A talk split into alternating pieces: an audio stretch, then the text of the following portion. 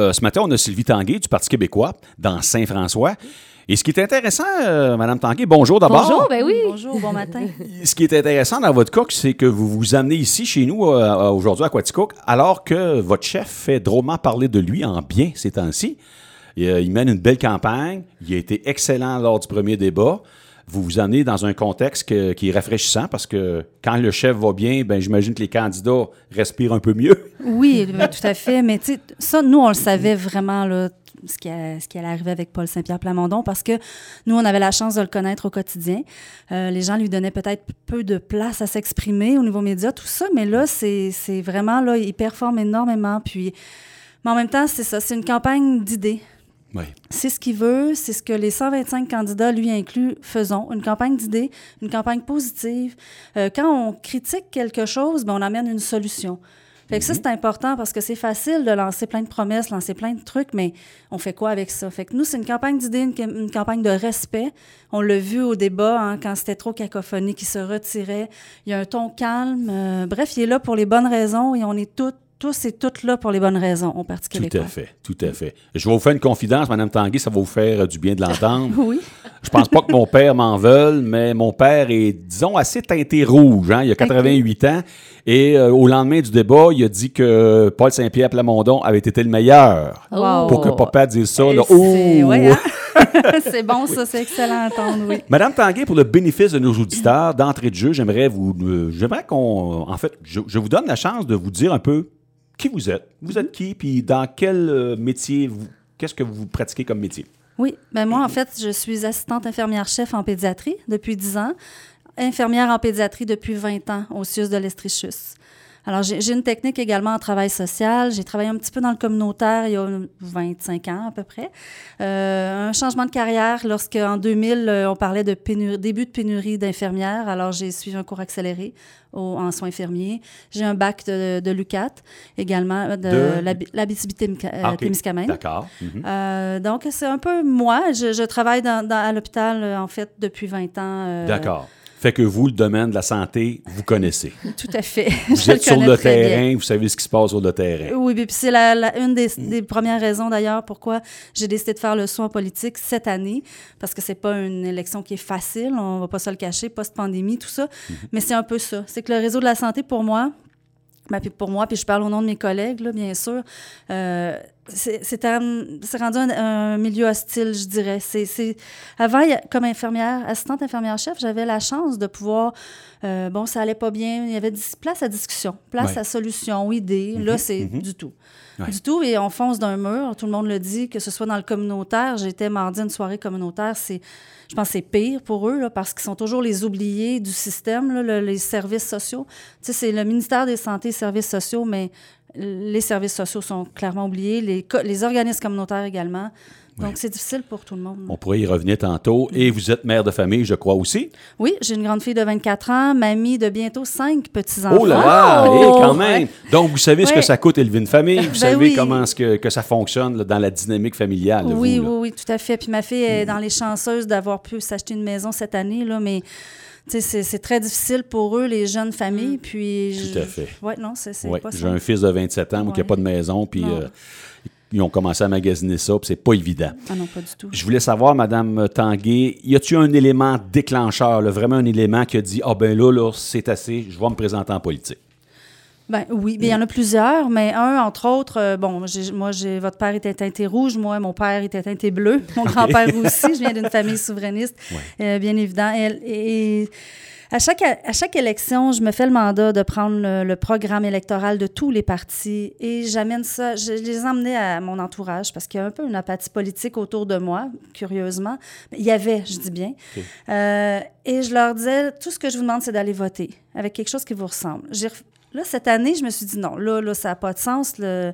Puis avec l'arrivée de Paul Saint-Pierre Plamondon aussi, ça, ça a fait, un- c'est le déclic, je pense, pour moi, en rencontrant, cette, ben, en, en voyant ce que Paul disait, ce que Paul emmenait, le rebâtir le camp du oui, son livre, il ramenait la souveraineté vraiment au centre de ce que le Parti québécois défend depuis, depuis René Lévesque, en fait. Tout à fait. Ouais. Et euh, j'étais comme, waouh, là, on parle des vraies choses. Là, on s'en va vers la, vraie, la bonne direction pour nous. Alors, c'est le temps là.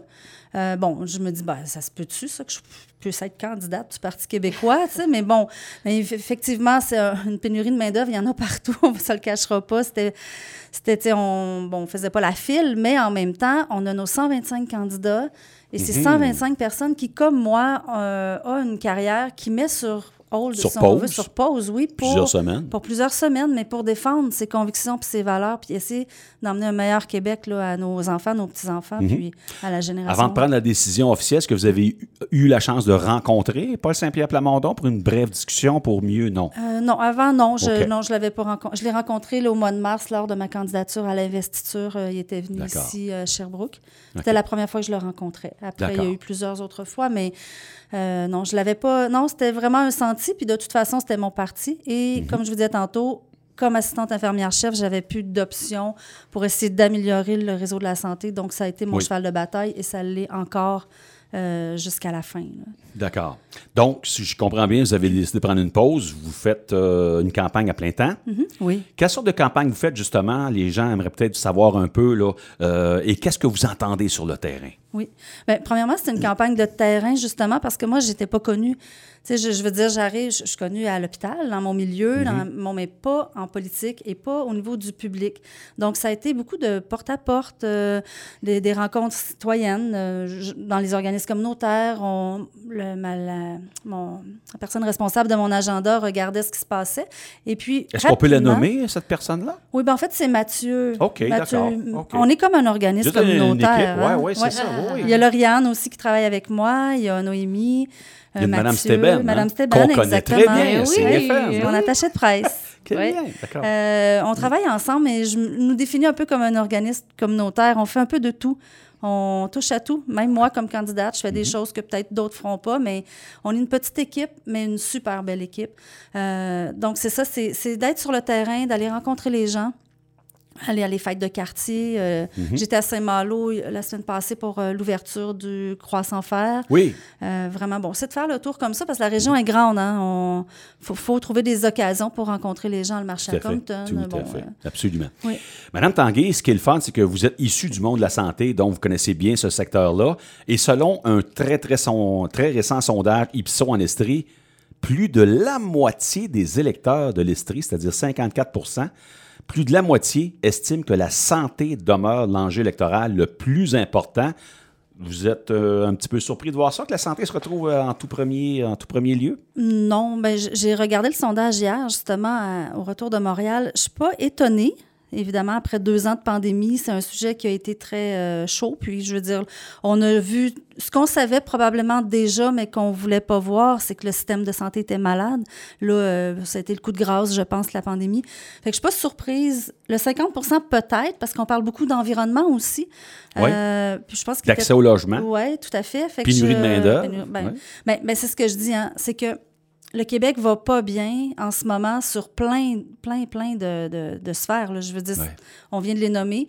Il y en a d'autres. Donc, euh, mais je, suis surpris du 50% mais je ne suis pas surpris que ça soit une priorité par contre. Mais ça me fait plaisir. Ben, ça fait pas plaisir, mais je veux dire, c'est mon cheval de bataille. Alors, je vais. Vous allez être à l'aise là-dedans. oui, puis je vais être là pour le débattre. Là, euh, Tout à fait. oui. Vous êtes dans votre zone de confort, vous allez être très à l'aise pour euh, parler de ça. Oui. je trouve ça intéressant, ce qui est arrivé là, parce que vous allez être en mesure de bien nous en parler.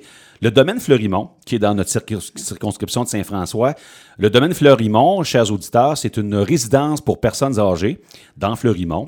Et la semaine passée, on a annoncé que cette, euh, résidence-là allait fermer.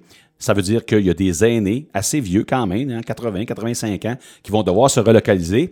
Et là, Mme Tanguay, vous avez réagi à cette annonce-là, vous avez réagi là, dans les médias en disant que plutôt que d'investir des millions pour des maisons des aînés, comme le fait la CAC, ce serait peut-être plus intelligent d'améliorer les résidences pour aînés existantes, celles qui existent déjà. J'aimerais que vous nous mhm. expliquiez votre philosophie là-dessus. Oui, bien, vous savez, vous venez de le dire, les maisons des aînés, c'est beau, c'est vrai, mais c'est du béton. C'est un million par place à construire.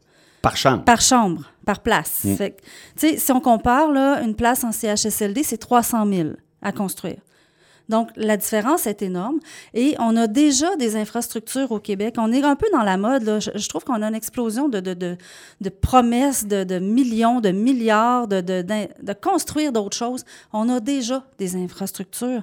On a déjà des belles choses. Est-ce qu'on pourrait juste les améliorer, faire en sorte que, qu'ils soient adéquats pour ces personnes-là? Cette dame-là, entre autres, demandait quelques cent... à peine 100 000 pour un système d'alarme. Oui. Sérieux, là. On parle d'un million pour construire une chambre.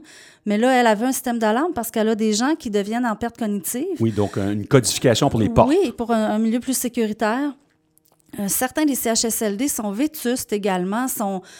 Je veux dire, nos aînés, on les met là. Puis hier, j'étais à un, colloque sur l'Alzheimer. J'ai entendu des histoires d'horreur. Ça fait aucun sens. Puis on l'a vu en pandémie aussi avec certaines RPA. Donc, euh, il y aurait moyen à faire autrement. Là. Moi, j'ai rencontré ces gens-là d'ailleurs, puis j'ai rencontré des familles. Une dame était descendue de, de l'Abitibi-Témiscamingue pour essayer de trouver un autre endroit à sa mère. Sa mère est en perte cognitive, son, son conjoint est décédé l'année passée d'Alzheimer. Donc, tu sais, un déménagement pour un être humain en pleine capacité de ses moyens, c'est stressant. fait que ces gens-là, on, sont en, fin de leur vie, ils sont encore autonomes, semi-autonomes, et on leur demande de trouver un autre endroit. C'est lourd pour les familles, c'est lourd oh, pour eux. Euh, puis ils ont besoin d'aide, ces RPA. Je ne mets pas la faute sur les, propriétaires. Là. Il y a eu des histoires d'horreur, mais celle-là, je pense pas. Je, pense que mhm, c'était mhm. vraiment... Elle avait besoin de soutien financier. Et le gouvernement, en ce moment, je, vous donne une statistique, là, dans les 18 derniers mois, c'est plus de 250 RPA qui ont fermé au Québec. Fait que c'est énorme. Ça, c'est presque une par semaine qui ferme. Le gouvernement, c'est quoi? On fait quoi? On les regarde fermer, puis advienne que pourra. Mm en Estrie, je pense, c'est trois. En Estrie, c'est bon, puis plus que ça. Plus depuis avril 2021, je pense qu'on est à 8. Ouh, aïe, aïe. Je, je veux dire, à un moment donné, il faut arrêter de regarder les choses passer, puis il faut agir. Mhm. Donc, c'est ça. Moi, nous, on veut investir dans les infrastructures qui sont déjà là. Puis, à la limite, si le, le, propriétaire lève le drapeau parce qu'il est vraiment plus capable, est-ce qu'il y aurait moyen de transformer ces résidences-là en OBNL ou en société, en une coopérative ou une communauté? Il y aurait autre chose à faire. La structure est déjà là. Oui, parce que c'est terriblement cher, les maisons des aînés, qui est mm. destinées à des personnes en légère perte d'autonomie. 35 euh, millions ici à Quaticook. On est content de l'avoir, mais c'est sûr que quand je regarde le prix, je me dis, aïe, oui, on est content d'en avoir une, mais, c'est drôlement cher. Puis au-delà de ça, d'ici 2038, ce que le gouvernement veut faire, c'est de prendre, c'est de changer 75 000 places en CHSLD pour les transformer en maisons des aînés. Ça, c'est une belle somme de 75 milliards d'ici 2038. à un moment donné, on parle d'argent, mais on peut être intelligent dans ce qu'on veut faire aussi. Là? On a déjà des infrastructures, ils sont ici. Là. Madame, euh, une dernière question, on va prendre une petite pause. L'urgence de l'hôpital Aquatico, évidemment, ça demeure une priorité pour notre région à nous. Et actuellement, ben, l'urgence est ouverte 12 heures par jour. Elle l'était 10, heures par jour, mais là, on a augmenté à 12 heures par jour. Mais il y a des intervenants ici dans la région, dont le maire de Quatico, Simon Madar, qui veulent absolument une urgence 24 sur 24. Mm-hmm. Qu'est-ce que vous euh, qu'est-ce que vous allez faire par rapport à ça? Et est-ce que vous êtes d'accord pour que cette urgence-là, justement, soit oui, ben, ouverte? oui, tout à fait. Mardi, c'est mardi matin. Je pense qu'on est en conférence de presse devant l'hôpital. Et oui, on a affirmé que nous, on allait l'ouvrir 24-7. J'ai, le jour 1 de mon investiture, d'ailleurs, ici en Onde, c'était une préoccupation pour moi. À ce moment-là, je ne pouvais pas m'avancer dans, beaucoup de choses. J'étais à l'investiture. Au fil de la campagne, on a, j'ai, réussi à avoir des, d'être approuvé, d'avoir des, des, d'accords, être d'accord avec mhm. mon chef et euh, bon, le Parti québécois et moi. Euh, c'est une priorité parce que sur le terrain, c'est ce que j'entendais aussi. Je veux dire, Saint-Malo, Saint-Venant sont à 20-25 minutes d'ici. Tout à fait. Alors, si on parle de Sherbrooke, c'est 50 minutes. Euh, je veux dire, on l'a vu cet été avec l'histoire du, du, monsieur là, à Foresta Lumina. Oui, je veux tout dire, à fait. Là, il, y a, bon, il manquait de paramédics aussi, mais je veux dire, même avec un nombre suffisant de paramédics, on y arrive. C'est le, le, temps, le délai est beaucoup trop long quand même. Je veux dire, ça prend l'urgence 24-7. Est-ce qu'elle sera ouverte comment? Mm-hmm. oui, parce que c'est comme je vous dis, on lance des idées, mais ça prend des mm-hmm. solutions, ça prend des façons de faire. Mais cette façon-là, d'un, il va falloir s'asseoir avec une, faire une concertation avec les gens, les milieux qui sont déjà, les acteurs qui sont déjà là en ce mm-hmm. moment, en train d'essayer de trouver des solutions. Il y en a, là. les gens travaillent là-dessus, c'est sûr, depuis longtemps. Mais c'est de s'asseoir avec eux puis de leur emmener des solutions. Puis nous, ce la façon que nous, on le voit, ça passe par notre plan santé, d'ailleurs, la santé à votre porte, qui est trois priorités, dont la première qui est de faire des CLSC une porte d'entrée du réseau de la santé. On les décentralise, on leur donne leur plein pouvoir. Fait que nous, un 12 heures d'ouverture, là, c'est nos CLSC. C'est 12 heures par jour, 7 jours sur 7, nos CLSC. Oui. Mais si on réussit, puis abolir les agences privées, pour ramener le personnel de la santé. Au débat de la FIC, M. Dubé me avait a dit en personne, j'étais là lundi, il y a 3000 infirmières qui travaillent au privé, dans les agences privées de placement. Fait qu'il faut les ramener. Il faut les ramener au public si on veut un secteur public adéquat, là, un bon employeur, c'est ça. Donc, c'est une structure, ça comme de un, euh, c'est de ramener le personnel. Est-ce que les médecins pourraient être de garde aussi? parce que j'imagine que l'urgence, euh, il n'y a pas des urgences à tous les jours puis à toutes les, heures de la nuit. Là. Oui. Je veux dire, elle peut-tu mhm. être ouverte jusqu'à minuit, puis de minuit à 6 ou minuit à 8? Quelqu'un qui il y a quelqu'un qui est de garde. Ça se fait au Grand CHU. Là. Il y a Nous, nos intensivistes sont de garde. Ils sont à 20 minutes de l'hôpital. Euh, bref, oui, il y a plein de solutions. Est-ce qu'on peut mettre une super infirmière aussi? Bien, tout à fait. Plutôt qu'un médecin? Nous, c'est un peu, dans notre mandat de CLSC, on veut redonner aux 200 000 professionnels de la santé leur acte délégué qu'ils peuvent, peuvent faire. On peut faire des actes délégués sans médecin. C'est mhm. juste qu'il faut, bon, faut s'asseoir avec les ordres, mais c'est facile. Je veux dire, ça se fait. C'est des choses qui sont. Quand je vous dis que c'est des choses qui sont déjà en place. Ça prend de la bonne volonté de la ben, part de. J'étais avec l'UPA hier matin, puis c'est la volonté a sorti beaucoup dans leur. Euh, oui la volonté. Dans l'éclaté, on poursuit notre entrevue avec la candidate au Parti québécois, Madame Sylvie Tanguay. Et là, Christian, on voulait revenir rapidement sur le débat qu'on a eu ici à l'Épervier il y a déjà euh, quelques semaines. Oui, je pense que c'était au début septembre, première semaine de septembre, si ma mémoire est fidèle. Puis on avait assisté à un bon débat. Et entre autres, lors de ce débat-là, je me souviens que, bien sûr, vous aviez dit que vous étiez très familière avec tout ce qui se passe dans le milieu de la santé, mais vous vous intéressez, bien sûr, à d'autres aspects, entre autres la question du logement à abordable. Vous nous aviez dit à ce moment-là que c'était important pour vous. Euh, grosso modo, est-ce que vous avez parlé à des gens ici, Quatico, puis dans, dans Fleurimont, Lennoxville, euh, au niveau du logement abordable? J'ai l'impression qu'on en a besoin partout. Oui, ben, je pense que c'est une problématique au Québec. Euh, ça a été long avant que notre gouvernement assume qu'il y avait un problème de logement. Mais oui, effectivement, c'est une problématique. Ce qui n'est pas tant le nombre des fois que le prix aussi. C'est le, prix que ça coûte d'être en logement.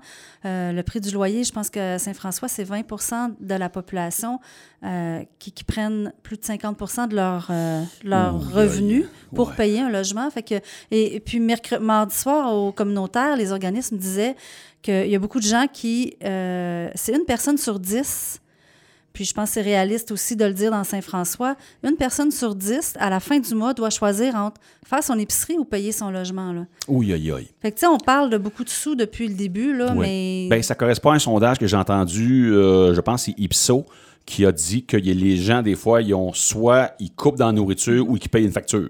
Oui, puis tout à fait. les deux. Ça correspond à ce que ça vous correspond à... Oui, puis c'est une personne sur dix. C'est troublant d'entendre ça. Oui. Aujourd'hui, en 2022, là. Mais oui, parce que techniquement, on devrait avoir euh, plein de ressources, plein de, de, gens.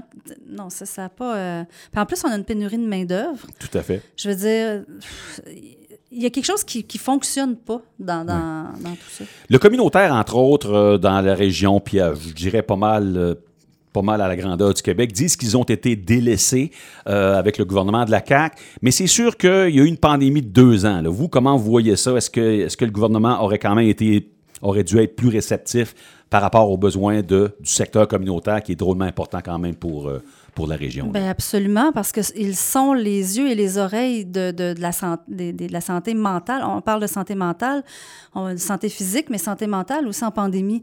Euh, les gens ont été atteints. C'est toutes les, les, les, personnes, toutes les sphères d'âge. Moi, moi, en pédiatrie, on avait des 8, 9, 10 ans qui étaient hospitalisés pendant la pandémie. On n'avait pas d'enfants malades physiquement parce que la, le, le, COVID atteignait moins les enfants à ce moment-là, au début, les premières vagues. On avait des 8, 9, 10 ans avec euh, des, des symptômes de, dépression, des idées suicidaires, puis j'irais même jusqu'à dire des tentatives aussi. Ouais. On a des 15-16 ans, mais 8-10 ans, c'était particulier. Ça, c'est assez nouveau, semble-t-il. Oui, hein? vraiment. Des, des, jeunes de 9-10 ans qui pensent au suicide, ça a l'air que c'est assez récent comme mm-hmm. euh, phénomène. Oui, oui, puis c'est malheureux. Et, et, c'est justement, oui, je pense que pour revenir aux organismes communautaires, le gouvernement aurait dû s'en occuper autant que le système de santé parce que je veux dire, ce sont la porte d'entrée. Ils sont sous-financés également. ils demandent, à la, ils demandent 400 millions. Euh, le gouvernement, je pense que c'est 200 quelques. Je n'embarquerai pas dans leurs chiffres à eux, mais nous, ce qu'on veut faire, du moins, c'est au niveau du financement, c'est 460 millions par année, mais à la mission globale. D'accord. Ça, ça veut dire qu'ils décident ce qu'ils veulent faire avec Oui, leur argent. et On non leur pas par projet. Ben non. Projet, c'est... Ça devient soufflant, le Ben, moment donné, de demander de l'argent pour chaque projet. Alors, ils veulent Oui. de l'argent récurrent Ben oui. pour pouvoir budgéter en début d'année et peut-être même, si possible, monter les salaires pour ne pas perdre des employés qui sont Ben, précieux. Tout à fait, tout à fait. Les, les gens qui travaillent dans le milieu communautaire sont presque euh, un peu, sont plus que le salaire minimum, mais comparé au, au service public, et le salaire est moindre, donc euh, les gens s'exodent vers le service public. Tout à fait. Oui. Madame Tanguay, quelque chose d'important aussi, c'est tout ce qui touche l'immigration. Nous, ici, même dans notre MRC de Quaticook, on a des industries, on a des entreprises aussi là, euh, euh, durant l'été ou des, des plantations de sapins, des, des, des, des vergers, puis bon, euh, qui veulent avoir des travailleurs étrangers. Au niveau de l'immigration, évidemment, euh, j'aimerais connaître un peu votre politique au niveau là, de ce qu'on appelle communément appelé la régionalisation de l'immigration, d'une part, mais aussi vous avez euh, le Parti québécois, vous faites jaser parce que vous autres, c'est 35 000, pas plus, alors que la CAQ, c'est 50 000, alors que Québec solidaire, c'est entre 60 et 80 000. Euh, est-ce que vous, je présume que les gens vous questionnent un petit peu, est-ce que, est-ce que les gens disent c'est peu, 35 000, ou au, au contraire, qu'ils disent non, c'est vrai, vous avez raison, on aime mieux d'accueillir peut-être moins, puis Ouais. mieux les Ben, j'ai- encadrer? J'ai peu de, de commentaires en si c'est peu ou pas, euh, peu ou trop, mais nous, la façon que nous, on le voit, en fait, c'est qu'on revient à, à une immigration, euh, un nombre d'immigra- d'immigrants qui vont, qu'on va pouvoir accueillir et, et qui vont pouvoir s'adapter au Québec À la société. à la société québécoise et, euh, pour- et y demeurer également. Je, veux dire, tu sais, Québec, il y en a qui vont dire, bon, oui, mais on, a- on manque de main-d'œuvre, puis vous en voulez juste 35 000. Oui, mais si on en a 80 000 qui ne parlent pas français, qui ne parlent pas anglais, ils vont utiliser nos services également. Ça aussi, ça coûte de l'argent. ben, ça coûte de l'argent. Je veux dire, c'est correct, on en a besoin des gens Mhm. qui viennent ici, mais il faut qu'ils travaillent, il faut qu'ils s'intègrent à notre société. Il faut que, là, on les guette. Faut on qu'il y ait du logement Ben, aussi. il faut qu'il y ait du logement. On manque de logement, on manque de garderie. Nos écoles sont pleines, on a manque des. Les gens, c'est difficile dans le milieu de la santé. Bref, tout est difficile. Puis là, on va en accueillir 80 000. C'est, c'est- en tout cas, bref, nous, à 35 000, c'est qu'ils vont être intégrés à la société québécoise. Puis pour la régionalisation, on a un, un, pro- un programme, en fait, qui ferait que 50 des, des, des immigrants, on voudrait les emmener en région et Oui. leur, leur offrir des incitatifs pour qu'ils restent. Il y aurait une façon de faire où est-ce qu'ils ils seraient priorisés dans la demande. OK. On les amène en région et on les intègre dans la région où est-ce qu'ils sont et on veut qu'ils restent là. Donc, il y aurait à discussion de certains incitatifs pour qu'ils restent dans les régions. Et pour ces gens-là, ça serait magnifique, honnêtement, parce que quand ils arrivent ici, c'est qu'ils partent d'un endroit qui était négatif, peut-être plus difficile. Situation difficile dans leur pays. Ben oui, Mhm. puis emmenez-la ici sur euh, une terre agricole à Quaticook avec le paysage magnifique. Ils Bonheur vont total. rester ici, là. Oui. Mais il faut qu'ils parlent français, il Mhm. faut qu'ils soient capables de, de- de fonctionner la société. Pas juste en ghetto comme on voit à Montréal. Je veux dire, à Montréal, on a, sont, sont comme dans leur pays, mais Tout à au, fait. au Québec. Fait qu'ils ne s'intègrent pas au Québec. Ben non. Ils sont dans, je sais pas, s'ils sont dans un secteur où il y a 12, 15 immeubles de 40 logements, puis c'est tout de la même communauté de l'Afghanistan ou quelque chose de même, ben, ils restent entre eux autres puis ils ne s'intègrent pas. C'est Mm-hmm. Ce ça. que vous voulez nous dire. là, Tout comme- à fait. Fait Ouais. Que mieux en avoir moins, mais de bien les intégrer. Puis en régionalisant, en régionalisant l'immigration, je comprends bien, ici, ça sera peut-être plus facile d'apprendre le français qu'à Montréal. Ben tout à fait. À Montréal, euh, même nous, c'est bilingue, mais c'est malheureux de dire que c'est bilingue à Montréal. là. Je veux dire, Bref, oui, non, ça serait beaucoup plus facile en région de parler français, d'apprendre le français, puis de s'intégrer en français au Québec, parce qu'à part, tu sais, Guy Nantel faisait un vox pop là, hier, c'est désolant d'entendre que la langue, il y a deux langues au Québec, il y a l'anglais puis le français, tu sais. Ben oui. C'est sûr qu'il il interrogeait des anglophones, là, mais, OK, OK. je- mais bon, Oui, c'est quand ça. même notre langue. Il y a là. une langue officielle au Québec. Ben, c'est euh, c'est ça, Mm. exactement. Il y en a deux officielles au Canada. Et il y en a une seulement bilingue au Canada. Je- je- je- je- Oui. C'est le Nouveau-Brunswick. OK, ben oui. Nouveau-Brunswick, il y a- Oui, il y a deux langues. oui. oui. Euh, et au niveau des garderies, est-ce que vous avez fait des téléphones un petit peu ici en région pour connaître les besoins à Quatico, à? Comment est-ce que, c'est quoi le topo un petit peu de la situation? Est-ce que vous avez une petite idée de ce qui se passe dans nos garderies ici dans le, dans le comté de Saint-François? Dans la région, non. Ben, dans le comté de Saint-François, en fait, euh, ben, je pense que c'est la même problématique qu'un peu partout au Québec, je dirais. Là, il manque de place en garderie. On revient à la manque, au manque de main-d'œuvre. Nous, on a des infirmières qui ne peuvent pas revenir travailler après un congé de maternité parce qu'ils n'ont pas de place en garderie. Euh, je veux dire, à un moment donné, c'est. nous, notre plan, c'est 100% CPE, c'est un enfant, une place. Chaque enfant doit avoir. On ne se pose pas la question hein, si notre enfant va avoir une place en maternelle ou en, première année. Ça, on se pose pas cette question-là. On le sait qu'il va y aller. Mais en garderie, ça prend. Euh, nous, on veut rendre les, tous les services de garde, on les veut en CPE.